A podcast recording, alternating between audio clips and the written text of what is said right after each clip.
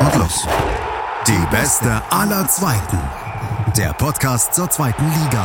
Auf meinsportpodcast.de.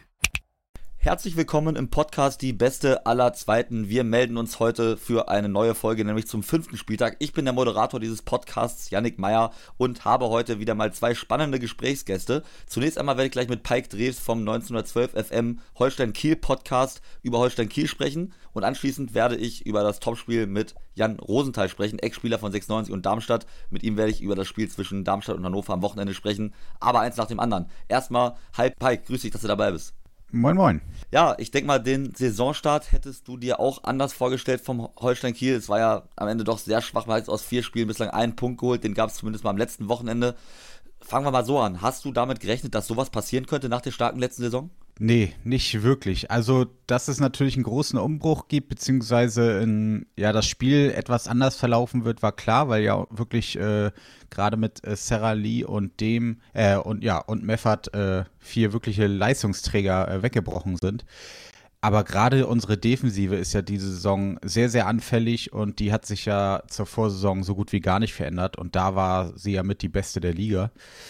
Dass wir defensiv so wackeln, äh, war schon eine Überraschung, dass wir vorne nicht äh, direkt äh, ja alles zerschießen. Damit habe ich schon gerechnet. Du sagst es vor allem, die Defensive ist ein großes Problem, denn elf Gegentore nach bislang vier Spielen ist natürlich deutlich zu viel, oder?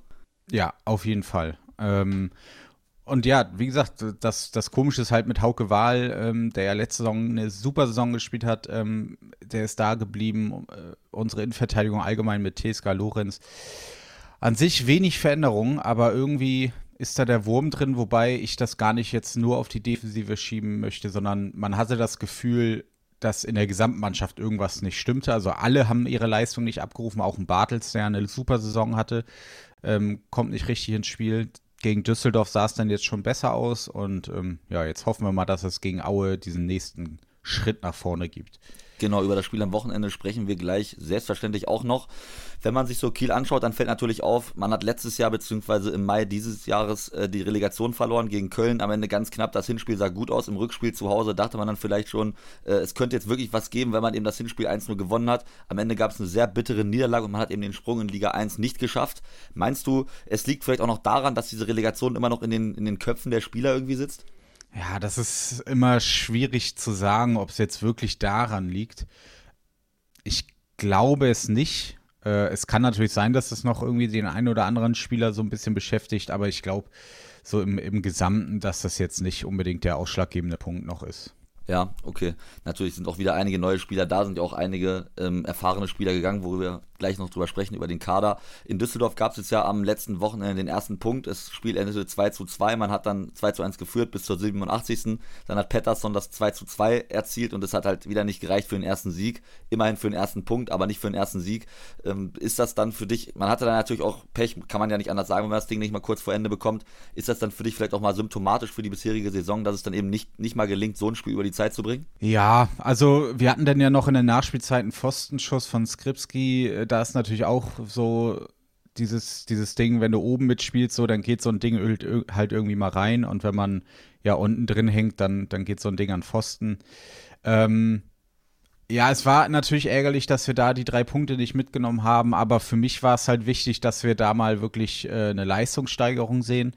Ähm, und das war auf jeden Fall so. Also ähm, das Spiel ging auf jeden Fall in die richtige Richtung. Und dann ist für mich auch das Ergebnis erstmal zweitrangig, gerade so früh in der Saison. Und im Endeffekt ein Punkt auswärts in Düsseldorf ist okay. Klar, nach dem Spielverlauf wären drei Punkte natürlich schöner gewesen, aber ja, ich hoffe ja mal, dass das jetzt so ein bisschen Fahrt aufnimmt langsam wenn wir nochmal auf den Transfersommer zurückblicken, beziehungsweise er ist ja immer noch nicht vorbei, bis zum 31. August können ja auch noch Transfers getätigt werden, aber Kiel hat natürlich auch ordentlich Spieler verloren. Ne? Wenn ich da an Lee denke, an Meffert oder auch an Janni Serra, das sind nicht mal drei wirkliche Säulen, die den Verein da verlassen haben.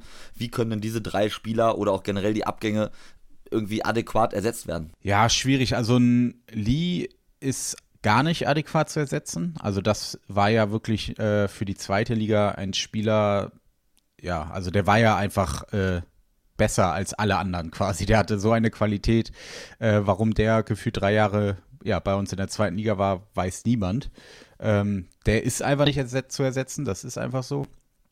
Ähm, und schwer getroffen hat uns natürlich der Transfer von Meffert, der auch überragend letzte Saison gespielt hat und dann äh, plötzlich ja eine, eine, Klausel im Vertrag hatte, dass er uns für 500.000 verlassen konnte. Ähm, und da war es halt so ein bisschen das Ärgerliche, dass man damit nicht wirklich planen konnte, zumindest wir als Fans nicht. Und natürlich weiß man nicht, wie weit intern damit schon, schon geplant wurde. Ähm, die zu ersetzen ist natürlich super schwer. Ähm, auf der 6 hatten wir uns ja Eras geholt von Werder Bremen, der jetzt in den ersten Spielen überhaupt nicht funktioniert hat. Äh, gegen Düsseldorf wurde dann Marcel Benger, den wir aus der zweiten von Gladbach bekommen haben, auf der 6 eingesetzt. Und das hat er schon sehr, sehr gut gemacht, fand ich. Äh, ich hoffe mal, dass der äh, so weitermacht und auch gegen Aue wieder spielen wird. Offensiv äh, hat man versucht, Lee mit Skripski zu ersetzen, der ja eigentlich auf den Außen mehr zu Hause ist. Ähm, spielt jetzt bei uns im offensiven Mittelfeld, auch da kommt er nicht so wirklich zurecht. Also ähm, ist auch bisher eher ein bisschen enttäuschend. Gegen Düsseldorf hat er Mittelsturm gespielt, das war auch schon um einiges besser. Ja, dann mit Fiete Ab natürlich ein großer Name gekommen. Darf man auch jetzt nicht zu viel erwarten. Ich finde, er macht seine Sache bisher ganz gut. Aber er bringt natürlich äh, viel Erwartung mit, sag ich mal. Ähm, ich hoffe, dass er sich davon nicht so verrückt machen lässt. Aber ich glaube, Kiel ist da auch ein guter Verein, wo man sagt, der kann da in Ruhe arbeiten und vielleicht äh, dann ja doch im Endeffekt eine gute Saison zu spielen. Aber so, so ein Lied zum Beispiel, wie gesagt, zu ersetzen, das ist eigentlich nicht möglich. Das stimmt, der war ja wirklich überragend, wenn man da ans letzte Jahr denkt, eigentlich so einer der besten Spieler der zweiten Liga, wenn nicht sogar der Beste auf der Position zumindest. Ähm, aber du hast ja eben schon mal bis die Transfers so ein bisschen durchgegangen mit Jan Fiete Art, mit Patrick Erras, Julian Korb hat man geholt, Steven Skripski. Ähm, jetzt mal auch unabhängig gesehen, über Luis Holtby sprechen wir gleich nochmal kurz separat, aber unabhängig gesehen von ähm, den bisherigen Spielen, wie bewertest du den, den Transfersommer bislang von Kiel? Sind das so die Spielertypen, die du dir wünschst? Oder gibt es Positionen, wo du sagst, die sind noch nicht adäquat und gut besetzt. Da müsste man eigentlich noch was machen. Also eigentlich finde ich, sind wir jetzt äh, inzwischen überall ganz gut besetzt. Ähm, ich bin an sich auch zufrieden mit den Leuten. Also zum Beispiel ein Skripski war wirklich eine Überraschung, denn das ist ja eigentlich auch ein Spieler, der eine Qualität hat, die ja, ich würde eigentlich sagen, jedem Zweitligisten ganz gut tun würde, wenn er äh, in, zur alten Form findet. Ähm, ein bisschen unterschiedlich zu den letzten Jahren ist es, dass wir jetzt auch ältere Leute holen. Also wir haben ja äh, jetzt mit Holtby 30 Jahre, Skripski 28, Fritjonsson 28, Korb 29. Kiel war ja sonst eher wirklich sehr viele junge Leute holen, die selber entwickeln und dann äh, für Geld verkaufen. Ähm, das hat sich so ein bisschen geändert. Hm, das ist, glaube ich, aber auch so die Handschrift von Uwe Stöver, unserem sportlichen Leiter. Aber insgesamt finde ich, äh, ist das in Ordnung. Wenn das jetzt so bleibt, ich sag mal, wenn Holtby vielleicht funktioniert und jetzt nicht noch irgendwie, ja, noch drei, vier, ich sag mal in Anführungsstrichen altgediegene Stars äh, kommen, dann bin ich zufrieden, weil sowas hatte Kiel schon mal vor zig Jahren in der Regionalliga und das ist äh, komplett gescheitert. Deswegen, ähm, ja, wenn das so bleibt, bin ich zufrieden. Wenn jetzt nicht nochmal irgendwie zwei 32-jährige Ex-Bundesliga-Stars kommen, dann ist in Ordnung. Ja, das ist ja die, die Frage, die man sich auch so ein bisschen stellt bei Luis Holtby und die ich auch mal an dich an habe. Was meinst du, Pike? Was ist das für ein, für ein Spielertyp, beziehungsweise was ist das jetzt für ein Transfer? Ist das so ein Transfer, den man nach drei Spielen tätigt, wenn man sieht, oh Mist, wir haben hier null Punkte auf dem Konto, schon so ein bisschen in die Panikrichtung gedacht? Oder ist das für dich wirklich ein Transfer, wo du sagst, da wurde wirklich mit klarem Kopf gearbeitet und der kann uns auch wirklich weiterhelfen in der Saison? Was ist denn da so deine, deine Vorahnung, sag ich mal?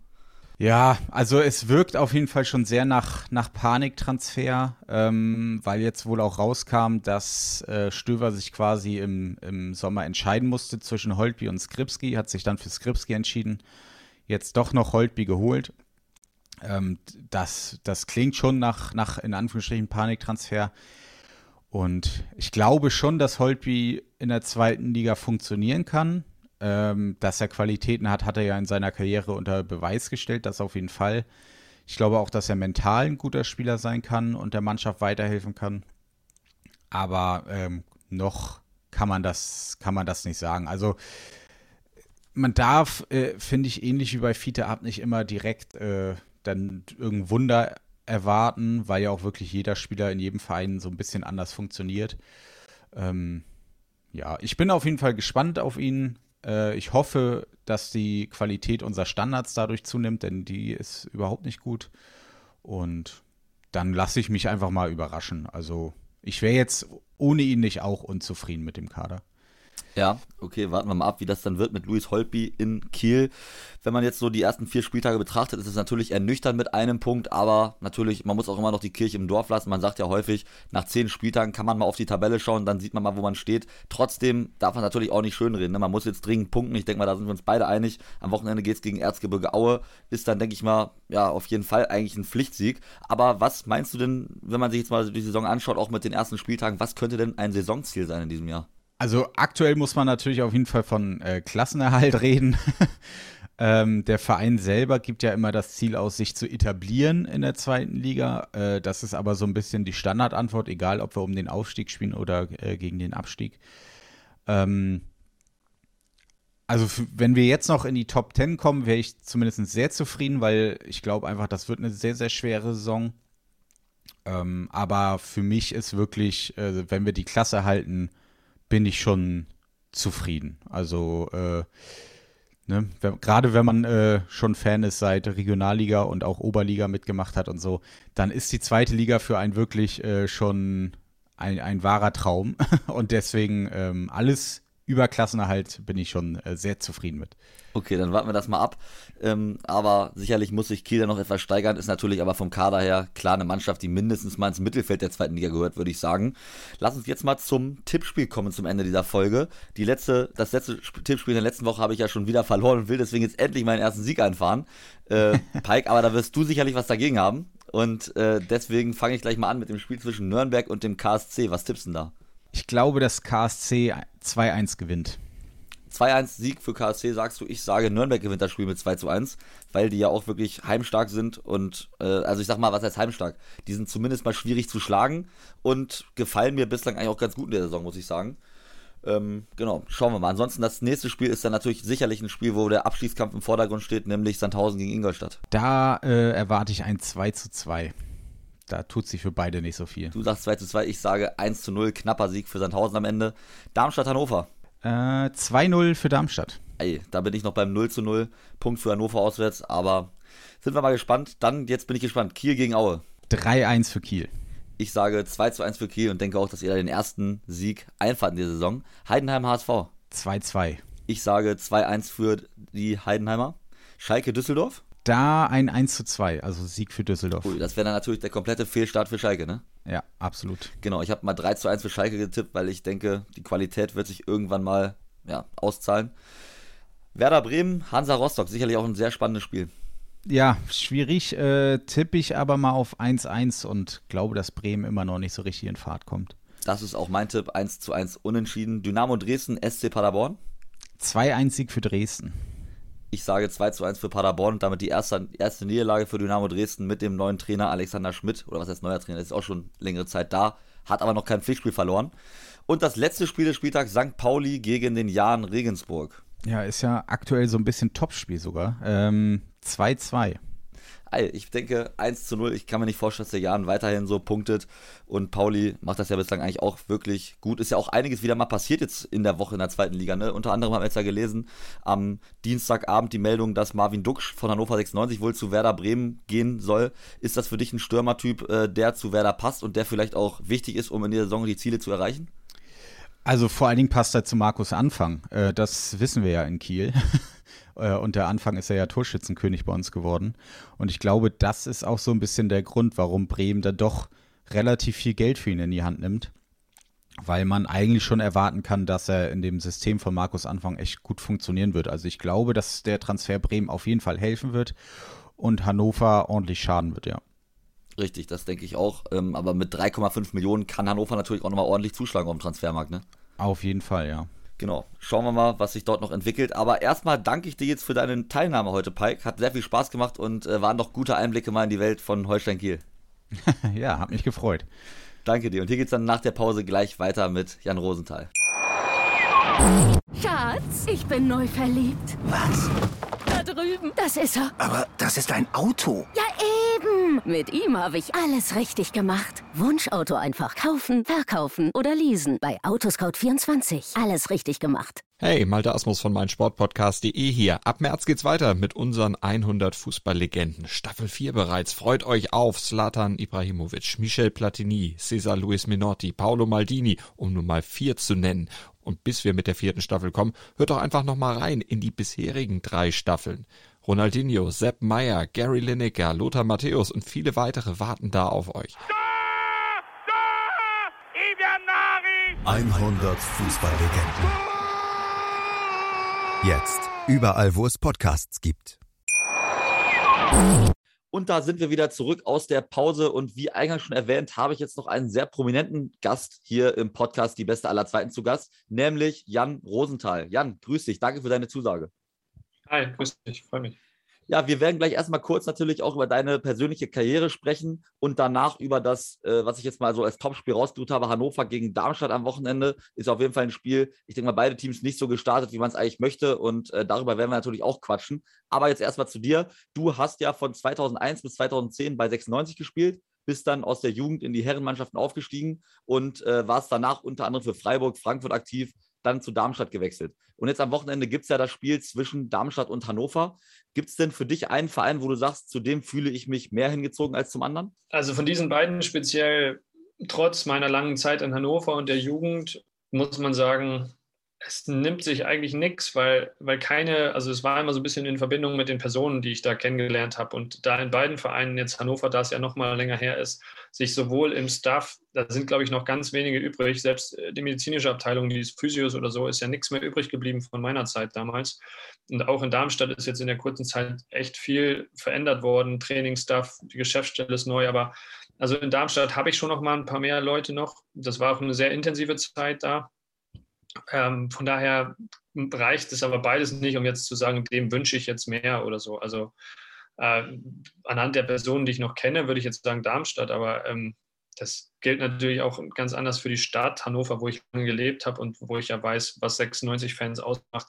Also da mag ich mir jetzt keine Bewertung oder Tendenz zu erlauben bei den beiden Vereinen. So tendenziell habe ich halt, hängt so ein bisschen mein Herz an Freiburg, so wenn ich in der ersten Liga irgendwie, dann drücke ich denen schon eher noch mal den Daumen, aber ja. Du hast ja eben schon mal angesprochen, es sind nur noch wenige Leute da. Ich denke mal, bei 96, da äh, wurde ja eigentlich alles umgekrempelt. Da wird kein Spieler mehr dabei sein von deiner damaligen Zeit, denke ich mal, nehme ich mal an, oder?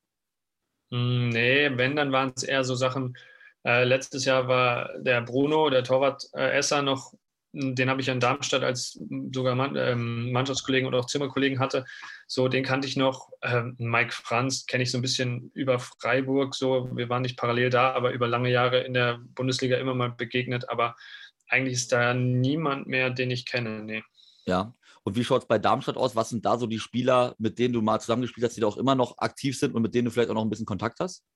Ähm, Kontakt habe ich zu keinem mehr, aber so mit Fabi Holland hatte ich immer ein gutes Verhältnis. Ähm, und Tobi Kempe ist auch noch übrig aus der Mannschaft, glaube ich. Und das waren es dann auch. so ein, zwei im Trainerstab und im Physio-Team sind noch, sind noch da. Zeugwart, ähm, die kenne ich noch. Und wenn ich, ich war jetzt vor einem Monat mal auf einer Süddeutschland-Tour so nach Darmstadt, Frankfurt, Freiburg, ein paar Leute besuchen und da war es schon so in Darmstadt, die haben sich sehr gefreut, dass ich da mal vorbeigeguckt habe und so. Aber also das ist so eigentlich die, die noch übrig sind. Verstehe. Wenn wir so darüber reden, über die zweite Liga generell, über den Fußball auch generell, du hast ja 2018 nach deiner Station dann bei Darmstadt 98 deine Karriere beendet. Wie intensiv verfolgst du denn eigentlich noch den, den Profifußball? Ja, ich habe jetzt hier ein, zwei Umzüge gehabt und bin jetzt in meiner Wohnung, da habe ich ehrlich gesagt keine, keinen Fernseher mehr. Äh, ich äh, bin da so ein bisschen raus aus der Nummer. Ich wollte auch bewusst ein bisschen Abstand gewinnen in den ersten Jahren jetzt. Ähm, und äh, ich verfolge ihn ehrlich gesagt. Ich habe in den ersten Jahren bei Sky auch noch für gerade diese Art von Spiele immer mal noch eine Einladung als Experte oder Kommentator.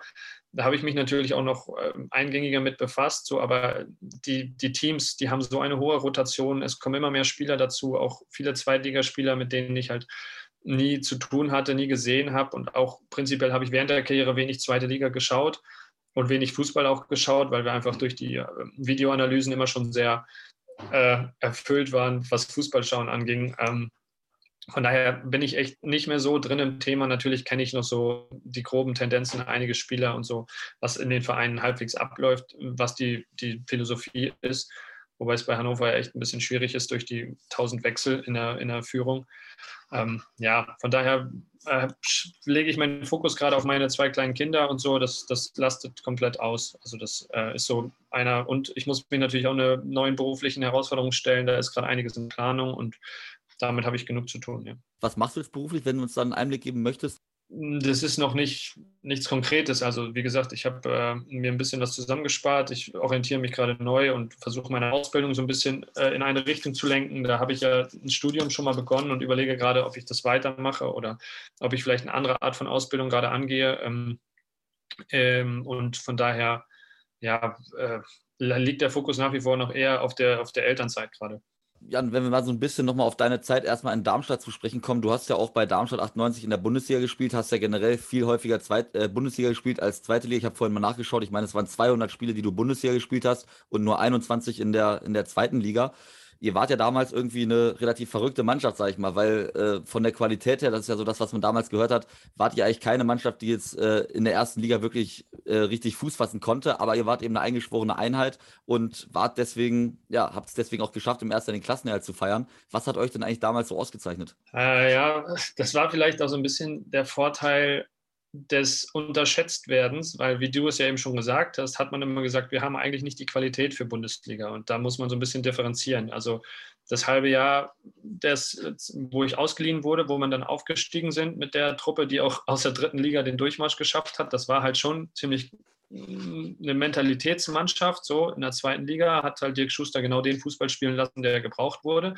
Es war halt so eine eingeschworene Gemeinschaft, so eine Erfolgsgemeinschaft ein krasses Team, so gute, gute Teamchemie, so wo halt die, die Hierarchien klar verteilt waren, wenn es eine gab, so und dass man einfach alles für die Mannschaft gibt und da über die Grenzen auch körperlich waren wir einfach besser. Und dann in der Bundesliga hat äh, das Trainerteam es geschafft und die Geschäftsleitung einen gewissen Qualitätsstandard für die Bundesliga schon auch aufrechtzuerhalten. Also wir haben halt mit wir haben halt so Spieler geholt, das war so ein bisschen das Muster, wo ich ja auch reinfiel. Wir haben schon Bundesliga-Qualität verpflichtet, die auf, bei anderen Bundesligisten aussortiert war, aber nicht, häufig nicht aufgrund von Qualitätsmangel, sondern von einfach von menschlicher, persönlicher Empfindung der Trainer. Also ich kann mich, wir haben halt mit Boban Rajkovic einen super talentierten Innenverteidiger vom HSV äh, ausgeliehen. Wir haben Luca Caldirola aus Bremen ausgeliehen äh, Konstantin Rausch von Köln oder Stuttgart damals geholt,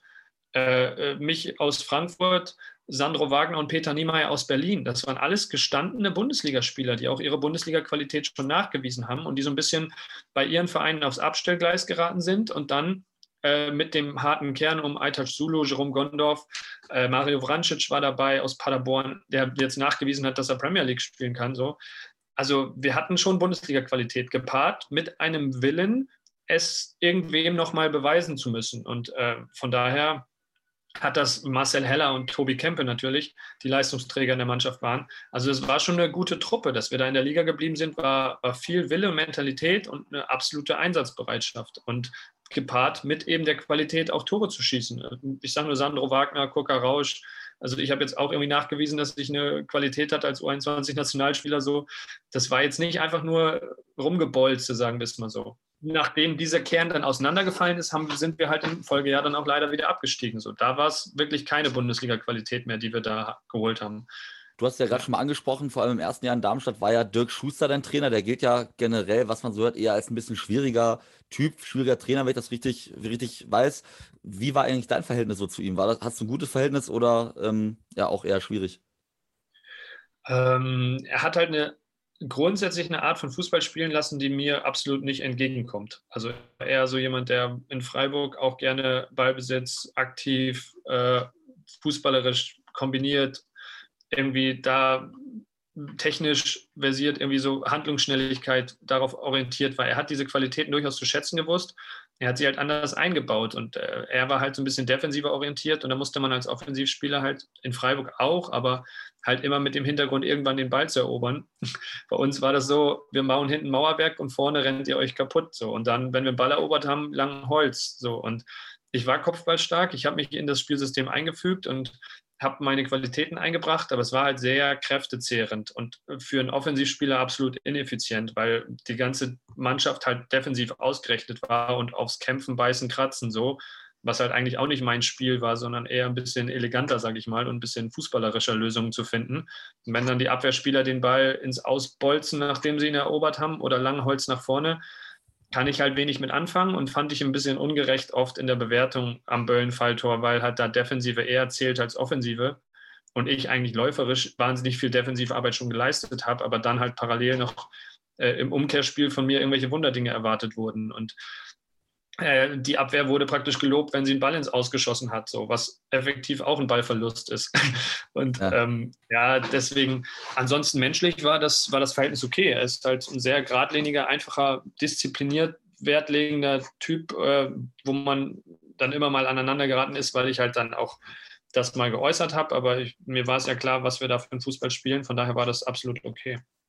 Wenn wir uns dann jetzt mal den Saisonstart anschauen bei Darmstadt, hat man natürlich auch sehr viel Pech gehabt durch Corona. Äh, man war ja sehr Corona geplagt, vor allem an den ersten Spieltagen. Jetzt stehen vier Punkte zu Buche nach den ersten vier Spielen. Der Trend ist aber natürlich positiv mit dem Sieg jetzt gegen Ingolstadt 6 zu 1. Jetzt auch einen Punkt in, in Hamburg hat man ja geholt. Wie würdest du sagen, so von außen stehen, kann man in diesem Saisonstart nun bewerten mit äh, vier Punkten aus vier Spielen? Ja, also ich denke, diese Zweitligasaison ist eh schwierig zu bewerten mit den ganzen Traditionsvereinen, die ihren halben Kader aussortieren müssen aus finanziellen Gründen, so mit Bremen, Schalke, Hamburg ist ja jetzt auch schon das vierte, fünfte Jahr, glaube ich, in der zweiten Liga. Also da hat man keine Vorteile mehr als großer ehemaliger Bundesligist. Das geht relativ schnell und dann muss man da auch Abstriche machen. Das heißt, es ist so gar nicht mehr einzuschätzen aufgrund der Vereinsgröße, wo die Vereine stehen. Das sieht man ja jetzt auch mit Rostock, Dresden, Heidenheim, die oben stehen. Und ähm, ich glaube, dass es okay ist. Ich habe auch davon gehört, dass es ziemliche Corona-Einschränkungen gab da beim Darmstadt und der, der Trend ist, glaube ich, auch positiv. Ich glaube, ich kenne halt wirklich wenige der Spieler. Ich weiß, dass da gute, gute Zweitligaspieler dabei sind und ähm, dass da auf jeden Fall viel Erfahrung dabei ist. Ich, ich, kann mir vorstellen, dass das eine solide Saison wird. Also da, dass sie mit dem Abstieg jetzt nichts zu tun haben werden. Du sprichst ja immer wieder an, diese hohe Fluktuation, die es im Profifußball gibt und die sicherlich dann in den letzten Jahren auch nochmal extremer geworden ist. Und um da jetzt vielleicht mal den Sprung auch zu Hannover 96 zu machen, dem Gegner von Darmstadt am Wochenende, auch da gab es ja jetzt vor der Saison wieder einige Veränderungen. Jan Zimmermann kam von Havels, ist jetzt Trainer, Markus Mann ist der Sportdirektor. Ist dir das damals denn irgendwie auch so klar gewesen oder war das damals auch so bei dir, als du damals in Hannover gespielt hast, dass wirklich auch als Spieler man mitbekommt, was das für ein unruhiges Umfeld irgendwo auch ist?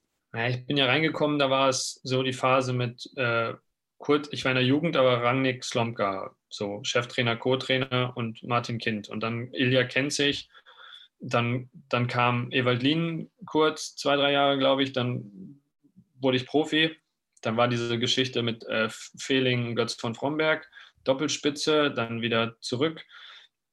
Dann wurde es äh, kurz mit Neururer gemacht und dann kam die Stabilität so in meinen ersten Jahren mit Hacking und Schmatke. So, das lief ja dann wirklich lange gut. Dann blieb Schmatke und dann kam Slomka, dann wurde es noch weiter erfolgreicher. Also ich glaube, die Zeit mit Schmatke, die war schon richtig stabil.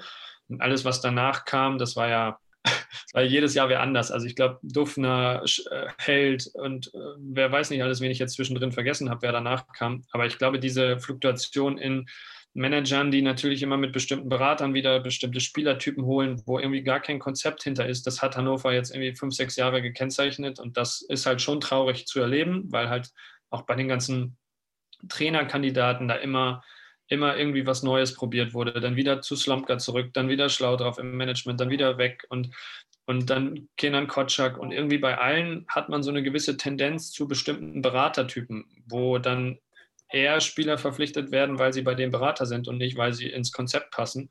Und äh, wenn Kind dann immer noch im Hintergrund ist und nicht so richtig die komplette Verantwortung weggibt, dann äh, ist halt da wirklich so ein bisschen die Tatsache, so viele Köche verderben den Brei, weil halt kein Konzept zu erkennen ist. Also so, das geht ja bis rüber in die Geschäftsstelle, wo, wo halt es eigentlich so gut wie keine Scouting-Abteilung mehr gibt. Also, und der Manager dann alleine gucken muss, welchen Sechser holen wir jetzt oder welchen Zehner oder welchen Mittelfeldspieler. Also es ist halt, das ist halt ein riesen Hin und Her an Spielern, wo keiner irgendwie eine richtige Konstanz reinbringt. Wie soll dann eine Mannschaft da gerade jetzt am Anfang der Saison funktionieren? Und ich hoffe, dass man jetzt irgendwie versucht, äh, dem Zimmermann, ich kenne ja aus dem Hannover Umfeld ein paar Leute, die auch mit ihm in Egesdorf waren oder bei Havelse, ich kann mir vorstellen, dass er absolut die Qualität hat, um Hannover in der zweiten Liga gut zu etablieren. Nur dazu braucht er natürlich einen Kader, der mal länger zusammenbleibt. So und alles, was ich jetzt gehört habe aus den letzten zwei Jahren, hat er ja kaum eine Elf mal halbwegs mit vier, fünf Spielern mal regelmäßig länger zusammengespielt. Und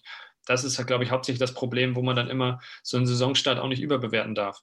Mhm. Das stimmt. Ist das vielleicht auch so generell im Profifußball so, beziehungsweise auch ja natürlich generell im Fußball, dass man eben so eine Achse braucht, die man, die eben immer spielt, dass man, sag ich mal, einen guten Angreifer hat, in der Mitte hast du einen, hinten hast du einen Abwehrchef und dann hast du halt noch einen guten Torwart, der dann, die sich dann eben auch einspielen müssen zusammen und ist vielleicht auch genau das, das, was 96 so fehlt in den letzten Jahren und auch momentan, oder? Ja, absolut. Ähm, das ist natürlich, hängt auch ein bisschen mit Verletzungen zusammen oder so, aber wenn du so eine Grund, Philosophie und Qualität an Spielern irgendwie auch vielleicht schon aus der Jugendarbeit da irgendwie so einen Vorbau lieferst. Freiburg nennen das, da kommen halt Spieler hoch, die wissen dann sofort, wie sie zu funktionieren haben, wenn sie oben ankommen. Deswegen ist die Durchlässigkeit so stark. Und das geht aber auch nur, wenn die ganze Vereinsführung mal gleich bleibt und das gleiche Konzept bis runter irgendwo hinarbeitet. Natürlich ist das nicht immer dauerhaft, wenn der Erfolg ausbleibt, dann müssen Entscheidungen getroffen werden. Aber äh, wie gesagt, wenn man mal irgendwann Erfolg haben will, dann muss man vielleicht sich auch mal für eine Sache entscheiden und dabei beibleiben. So. Und äh, das, dann müssen die Entscheidungen auch mal langfristig ge getroffen werden. Ja. Das würde einiges erleichtern. Du hast ja eben schon mal kurz Martin Kind angesprochen. Wie kann man sich das eigentlich so vorstellen als Spieler? Hat man eigentlich auch Kontakt mit Kind oder ähm, gefühlt gar nicht? Ja, damals war es irgendwie eine andere Zeit. Also Spieler wie, ein Chirundo oder ein Altilala oder so, die hatten einfach auch engeren Kontakt zu Kind, weil sie schon so lange dabei waren, auch aus der dritten, zweiten Liga aufgestiegen sind und dann einfach ein Standing hatten. Und jetzt ist Altilala ja, glaube ich, in einer geschäftlichen Beziehung auch mit, mit Rossmann so bei Kind. Und also da entsteht natürlich schon eine, eine engere Bindung, aber eigentlich hatte man außer mal so ein Hallo und Tschüss im VIP-Raum oder so, mal einen kurzen Smalltalk auf Vereinsfeiern oder auf, auf so offiziellen Anlässen nicht jetzt den Riesendraht. Kann ich nur für mich persönlich sprechen. Ich weiß, dass ich dann bei, bei Vertragsunterschrift und auch bei, beim Vertragsende mal ein Gespräch mit ihm hatte. Das kann ich mir auf jeden Fall auch vorstellen. Jetzt hat Hannover ja vier Punkte nach vier Spieltagen. Saisonstart war nicht wirklich gut. Man hat verloren gegen Rostock, man hat verloren gegen Dresden, sprich gleich mal gegen die beiden Aussteiger. Ist natürlich auch undankbar, gegen die zum Auftrag zu spielen, aber trotzdem äh, wäre da sicherlich mehr möglich gewesen, beziehungsweise hätte man sich auch mehr erhofft. Was meinst du und wo kannst denn mit dem Verein hingehen? Siehst du Hannover jetzt wirklich als normalen Zweitligisten an oder glaubst du schon, dass es da irgendwie irgendwann, äh, ja, was heißt irgendwann so in naher Zukunft mal wieder nach oben gehen kann. Leider nicht. Also das ist wirklich ein absolut normaler Zweitligist. So. Man kann sich den Kader angucken, der halt in den letzten Jahren auch nicht irgendwie besser oder schlechter als andere Zweitligisten hätte aufgestellt werden können. Ich weiß jetzt sehr wenig über die finanzielle Situation in Hannover, aber grundsätzlich könnte man ja denken, sie hätten einen Vorteil aufgrund der Stadt oder des Stadions oder der Sponsoren oder der Tradition gegenüber anderen Vereinen, wie jetzt mal Sandhausen oder Heidenheim. Aber wie gesagt, das hängt immer noch an den Entscheidungsträgern, die die bestimmte Art von Spielerqualität verpflichten müssen oder irgendwas zumindest Potenzial verpflichten müssen. Und gar kein Team oder Gerüst oder auch eine Art von Euphorie oder eine positive Stimmung wie bei einem Aufsteiger herrscht, wieso sollte Hannover da gerade irgendeinen Vorteil draus ziehen? Sie hat jetzt die letzten Jahre, haben die nicht irgendeine Art von Anzeichen gemacht, hatten andere Trainer, haben jetzt wieder einen neuen Trainer, einen neuen Geschäftsführer oder Sportdirektor, wie auch immer man die Managerbezeichnung variiert ja immer mit den Aufgaben. Also ich sehe da absolut keine Begründung, warum auch nur ansatzweise irgendwie was äh, anders sein sollte als in den letzten Jahren. Natürlich hat man Erfahrung mit Kaiser, Franz und Zieler und drei, vier Leute, die auch bewiesen haben, wie Weidand oder Meiner, die Qualität haben, aber also da ist so viel Fluktuation, bis sich dann ein Team zusammenfindet, was irgendwie sowas wie eine Art mal eine Serie starten kann, sehe ich gerade keine anderen Voraussetzungen als bei anderen Vereinen. Also Verstehe, du hast auch gerade schon mal diese, diese Euphorie im Verein angesprochen, die ist jetzt ja auch mittlerweile im Umfeld überhaupt nicht mehr da. Wenn man sich beispielsweise anschaut, es hätten jetzt ja 23.000 Leute gegen Heidenheim kommen können und es waren magere 8.000 Zuschauer da. Das ist wirklich schon bitter, oder? Ja, das sagt halt vieles über die, die Stimmung in der Stadt aus für den Verein, ja. Ja, das stimmt. Aber ähm, ja, danke dir erstmal, Jan, für die, für die Einblicke in die beiden Vereine kurz und auch über deine persönliche Zeit. So, was meinst du denn am Wochenende? Samstag spielt ja Darmstadt gegen 96. Was ist denn dein Tipp? Wer gewinnt? Oder gewinnt überhaupt wer? Äh, ich würde Richtung Unentschieden tendieren, weil ich wollte erst sagen, Darmstadt ist so mehr auf dem aufsteigenden Ast und da ist ein bisschen mehr zu erkennen, aber ich glaube, da kann äh, der Jan Zimmermann natürlich sehr viel aufholen jetzt, dadurch, dass er halt auch genauso wie Thorsten Lieberknecht frisch dabei ist ich glaube, dass es unentschieden wird. Okay, gut. Dann warten wir das mal ab und erstmal äh, danke ich dir jetzt für die Teilnahme hier am Podcast, Jan. Danke. Und an euch Hörerinnen und Hörer, wir hören uns dann wieder nächste Woche, wenn es wieder heißt, die nächste Folge von dem Podcast Die beste aller Zeiten steht an. Bis dann, bleibt gesund, haut rein und ciao. Ciao. Schatz, ich bin neu verliebt. Was? Da drüben. Das ist er. Aber das ist ein Auto. Ja, eben. Mit ihm habe ich alles richtig gemacht. Wunschauto einfach kaufen, verkaufen oder leasen. Bei Autoscout24. Alles richtig gemacht. Wie baut man eine harmonische Beziehung zu seinem Hund auf? Puh, gar nicht so leicht. Und deshalb frage ich nach, wie es anderen Hundeeltern gelingt, beziehungsweise wie die daran arbeiten. Bei Iswas Dog reden wir dann drüber. Alle 14 Tage neu mit mir, Malte Asmus und unserer Expertin für eine harmonische Mensch-Hund-Beziehung, Melanie Lippisch. Ist was, Dog? Mit Malte Asmus. Überall, wo es Podcasts gibt.